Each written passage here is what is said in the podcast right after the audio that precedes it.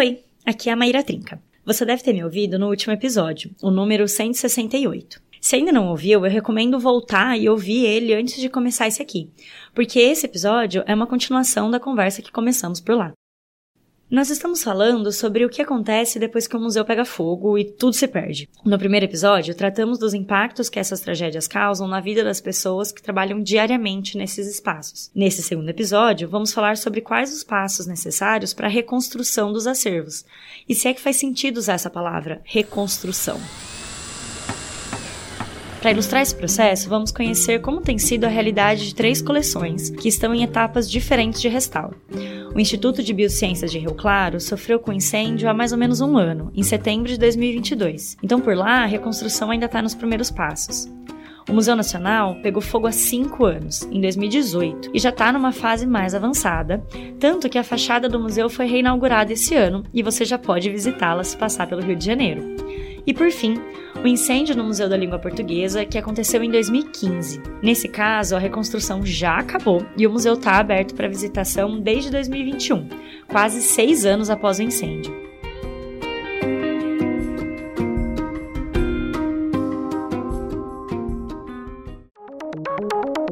Você está ouvindo Oxigênio. O primeiro impacto gerado pelo incêndio que atingiu os laboratórios da Unesp de Rio Claro foi a comoção. No contexto de Unesp, são mais de 40 anos de existência, não é? Então, se você pensar em curso de graduação e pós-graduação, passou uma infinidade de alunos que agora estão tanto aqui no Brasil como fora daqui, alguns lecionando, outros já até se aposentaram, um certo tanto já até faleceu, né? Então a gente começou a ter uma dimensão disso nos dias posteriores, que começou a chover mensagem, comunicação de tudo quanto é lado, gente que você nem sabia que existia, externando, né, esse carinho é, pela gente, preocupação, né, e vinham esses relatos, como você falou, nossa, eu fui aluno aí em não sei que data, na, na década de 70, blá, blá, blá, tô dando aula em tal lugar, eu fiquei sabendo, tô muito triste, e volta e meia vinha um relato, né? Ah, eu lembro das aulas de fulano, eu lembro de tal laboratório, eu lembro de um material assim, assado, entendeu? Deixa eu te reapresentar o Emílio. Ele é técnico do Laboratório de Zoologia lá na Unesp de Rio Claro. No primeiro episódio, ele contou como esse evento afetou a rotina de trabalho dele. E agora ele vai contar um pouco mais de como tem sido esses primeiros meses pós-incêndio. Para mim, essa fala do Emílio ajuda a dimensionar a relevância dessa coleção, não só para pesquisa ou para quem trabalhava com ela, mas na história da formação acadêmica e de vida mesmo de tanta gente que passou por lá. Quando aconteceu o incêndio, eu tinha uma amiga fazendo biologia na Unesp, o mesmo curso que eu fiz. E uma das coisas que eu pensei foi que ela nunca teria a mesma experiência que eu tive. A principal propagação dessa tragédia está se processando agora, quando os alunos já voltaram é, para suas atividades didáticas normal. Inclusive, agora no início de março, já veio a primeira turma pós-incêndio, né?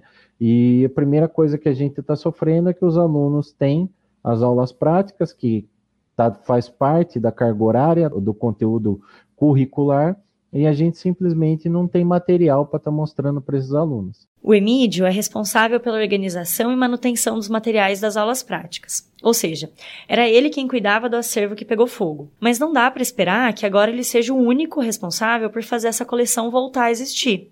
Esse é um processo de muitas etapas e que precisa da colaboração de muitas pessoas, da própria instituição e de outras. Como o acervo do IB era principalmente didático, o problema urgente a ser resolvido é conseguir material suficiente para as aulas práticas. Só que esse não é um processo tão simples quanto parece. A primeira possibilidade, e a mais rápida, é via doação. Outras instituições de ensino e pesquisa podem compartilhar objetos que tenham a mais nas suas próprias coleções. Então as doações elas estão acontecendo de uma maneira lenta e bastante pontual né? Porque, como eu disse, a nossa coleção englobava desde protozoário até os vertebrados mais é, diversificados. E daí, o que, que acontece? Nem toda instituição, nem toda pessoa que entra em contato tem capacidade de fornecer esses materiais. Então, uma pessoa consegue, ó, eu tenho uma meia dúzia de esqueleto aqui, eu posso te doar. Eu tenho, sei lá, uma meia dúzia de concha. Então, é na verdade um, um quebra-cabeça, né? Ou uma coxa de retalho que você está tentando recompor. E por enquanto o negócio está muito esparso, assim. A gente tem mais lacuna do que material em si, né? E por que que isso está acontecendo? Porque isso depende literalmente da boa vontade dos outros, né?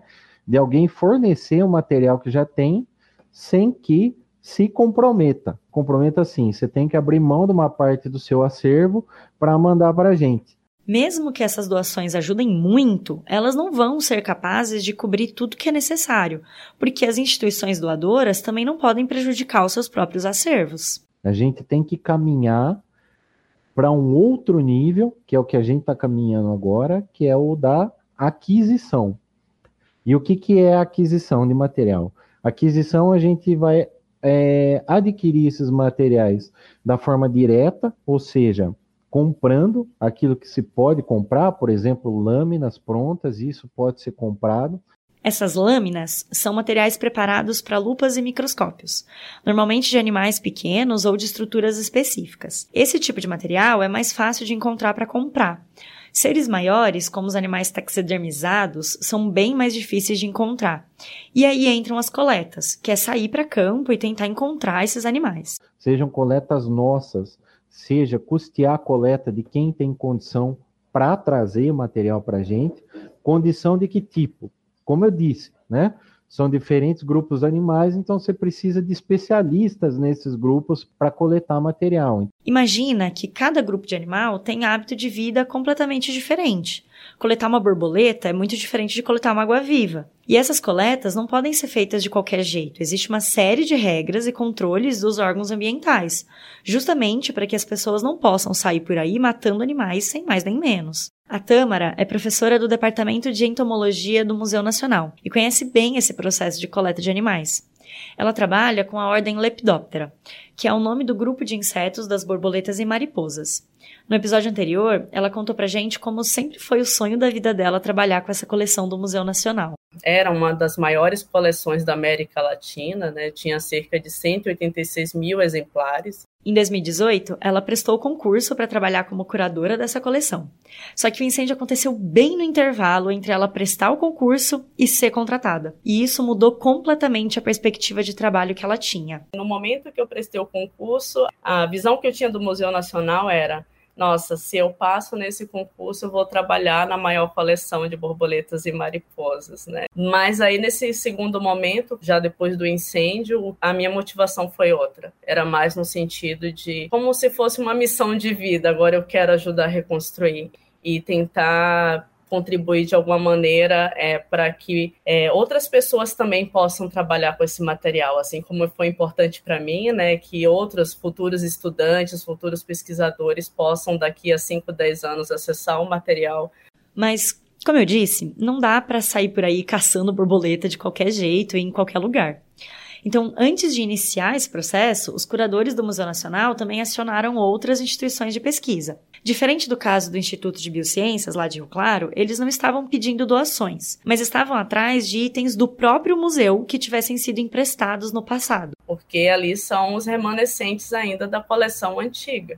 Então, todos nós, como curadores, cada um do seu grupo, né, fez esse é, e continua fazendo esse contato com outras instituições, tanto nacionais quanto internacionais, para verificar o que, que tem de material do Museu Nacional e que a gente possa, então, trazer esse material de volta, já que agora a gente já tem um espaço para receber esse material. Isso é relativamente comum.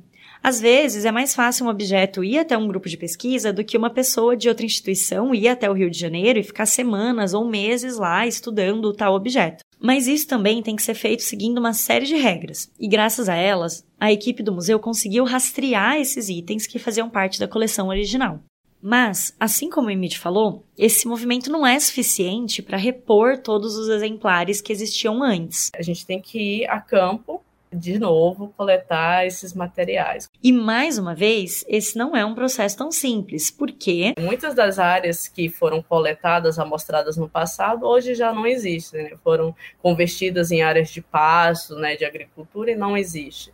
Esse é um dos motivos que faz a Tâmara dizer que a palavra reconstrução não é muito adequada para representar esse momento, porque reconstruir dá a ideia de refazer, de que seria possível recriar exatamente a mesma coleção que existia no museu antes dele pegar fogo.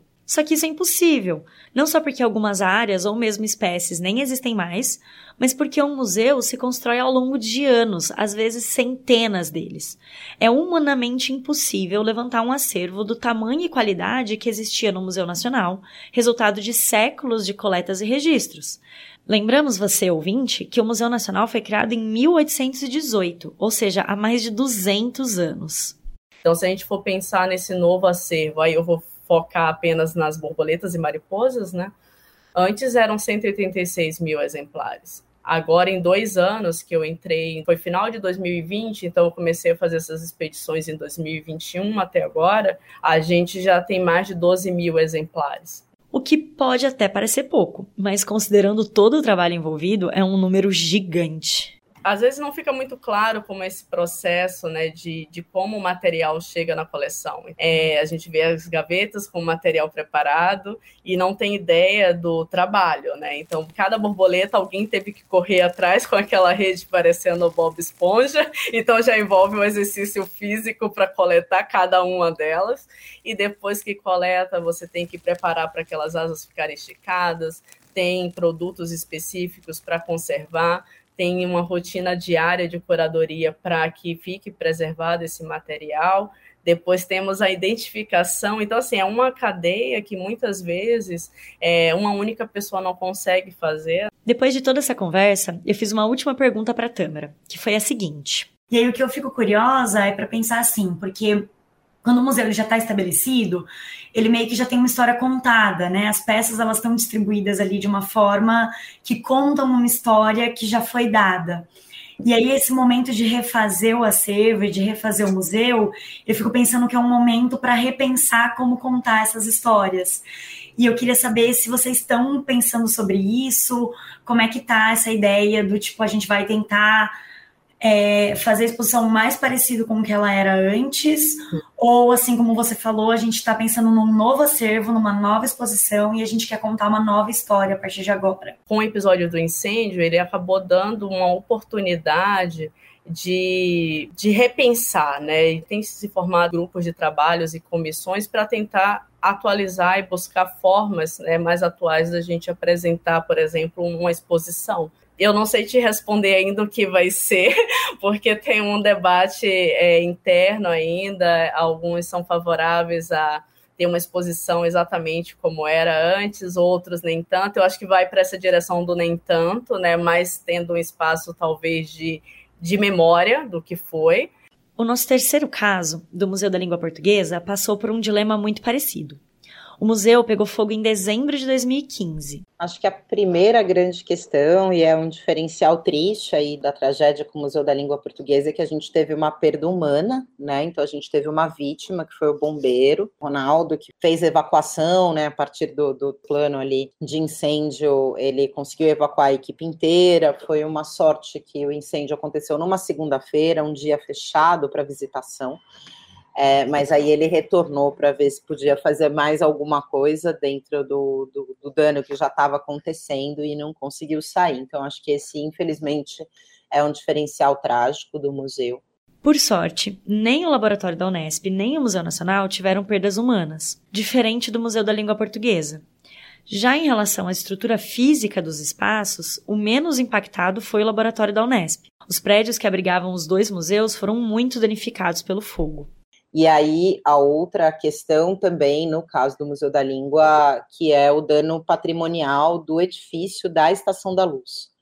Né? Então, um edifício tombado pelo patrimônio histórico, uma estação que é uma das estações até hoje das mais movimentadas, né? Ela é um hub de muitas estações de trem e metrô em São Paulo e então teve uma, uma perda bem expressiva e uma parte da construção, né? Antes de continuar, deixa eu te apresentar essa nova voz. Então, eu sou Marília Bonas, sou diretora técnica é, do ID Brasil, que é a organização social gestora do Museu da Língua Portuguesa e do Museu do Futebol, e trabalho quase três anos no Museu da Língua. É, sou historiadora e museóloga de formação, mas trabalho há mais de 20 anos na frente de gestão de instituições culturais, em especial museus. A Marília começou a trabalhar no Museu da Língua Portuguesa algum tempo após o incêndio. Então ela participou mais ativamente das últimas etapas do restauro e da inauguração, que aconteceu durante a pandemia de Covid-19 em 2021. Mas antes de chegar nas etapas necessárias para essa reabertura, a Marília já começou a nossa conversa destacando aquilo que a Tâmara nos falou. A gente não tinha acervo material, né? Então a gente não tinha objetos museológicos que são por natureza insubstituíveis, né? Então é sempre um debate, assim, ah, vai reconstruir museus que têm um acervo museológico. Você vai de fato fazer um novo museu, né? Porque esse acervo ele não volta. E aí você tem novo, enfim, você pode ter objetos congêneres, você pode ter coleções que são similares, né? Mas aquele objeto mesmo que se perdeu é, não tem volta e é diferente do objeto nato digital, porque aí se você tem um backup, o objeto existe. Esse é o caso do Museu da Língua Portuguesa. Os objetos dele já nascem digitais, na forma de produções audiovisuais multimídias. Isso significa que o acervo não foi perdido, já que haviam cópias de todas as obras que hoje estão expostas novamente. Mas a parte interessante é que, mesmo com essa possibilidade de refazer o museu igualzinho como ele era antes, esse não foi o caminho escolhido. Mas eu tô me precipitando na conversa. Tem muita coisa para acontecer antes desse ponto. O, Museu da Língua ele levou cinco anos, né, para ser reconstruído. Acho que uma primeira etapa foi de fato a etapa de articulação política para conseguir o recurso para recuperação da edificação e não só a recuperação da edificação, mas também já a criação é, de uma série de sistemas de prevenção a incêndio que, em geral, não existem em, em edifícios tombados. Eu vou abrir um parênteses importante aqui.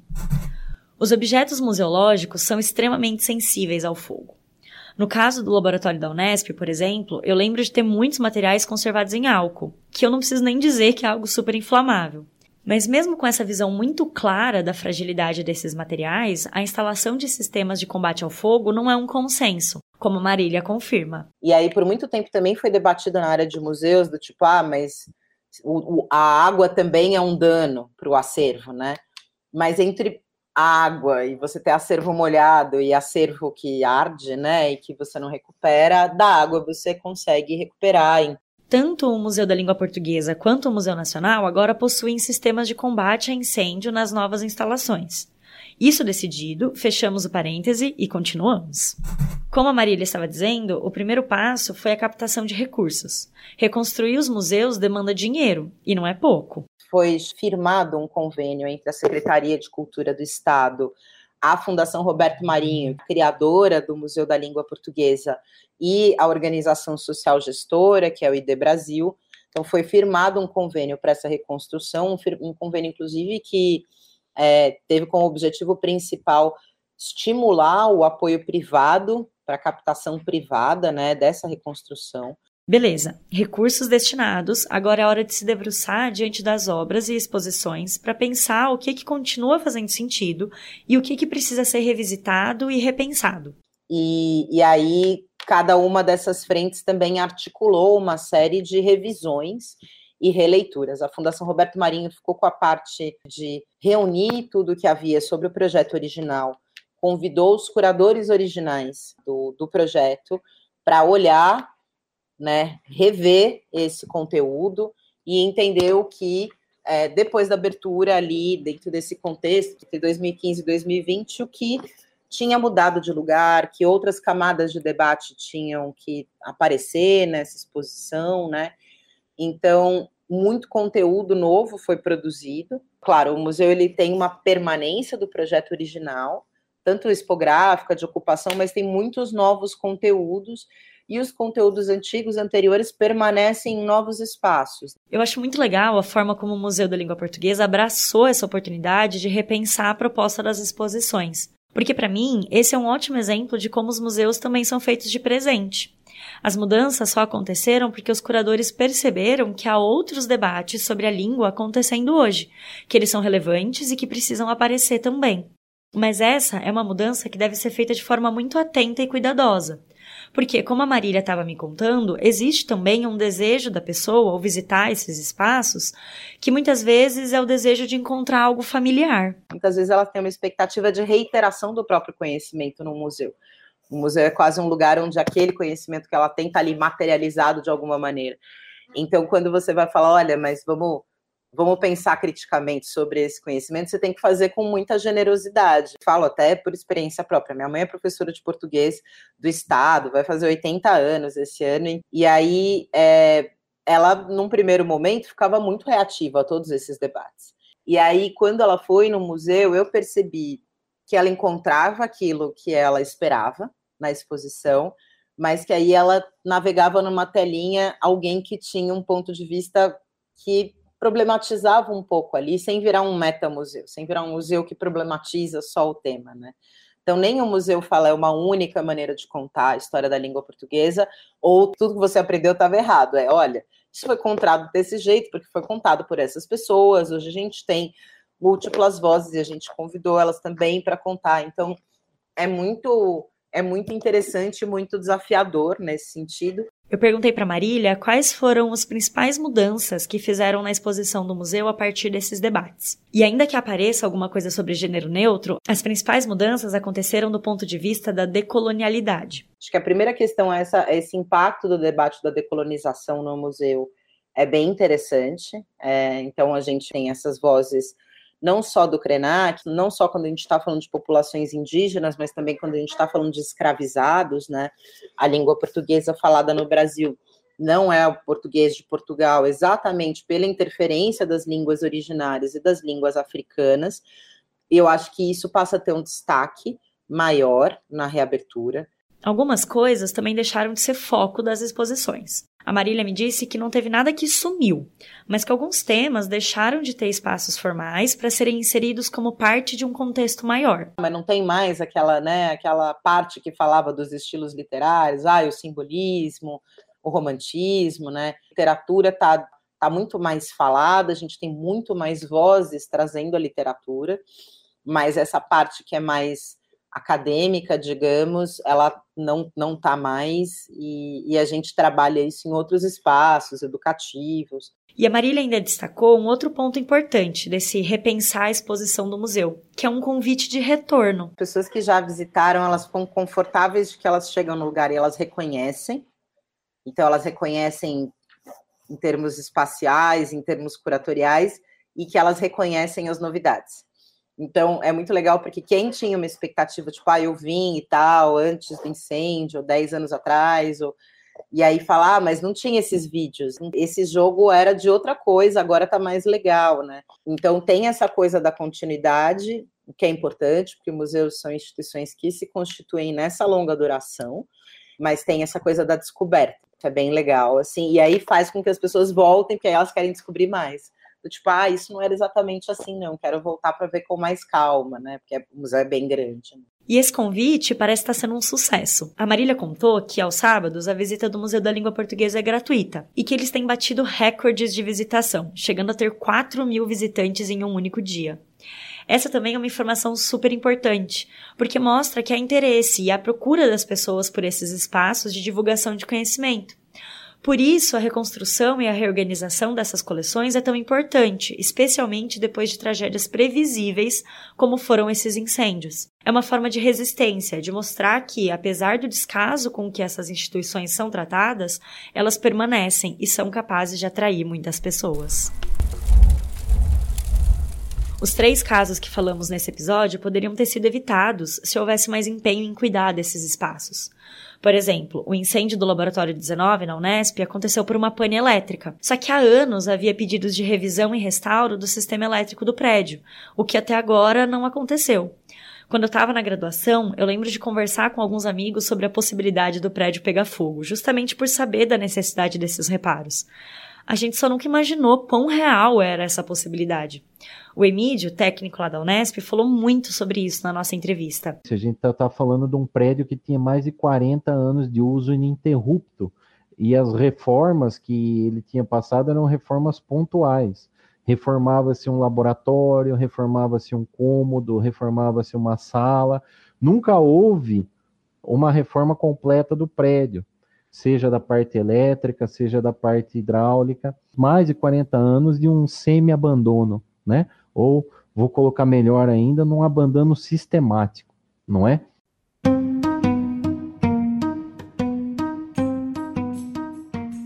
Eu gostaria que esses casos servissem de exemplo para que as tragédias fossem realmente evitadas, mas isso só o futuro pode dizer. Esse episódio foi apresentado por mim, Maíra Trinca. A revisão é da Simone Paloni, coordenadora do Oxigênio. Os trabalhos técnicos são da Elisa Valderano Santos. E também são de Otávio Augusto Fonseca, da Rádio Unicamp. O Oxigênio é apoiado pela Secretaria Executiva de Comunicação da Unicamp. A trilha sonora é do Free Sound e do Blue Dot Sessions. Você encontra todos os episódios no site oxigênio.consciência.br e na sua plataforma preferida. No Instagram e no Facebook, você nos encontra como Oxigênio Podcast. Segue lá para não perder nenhum episódio e comenta o que você achou desse episódio duplo.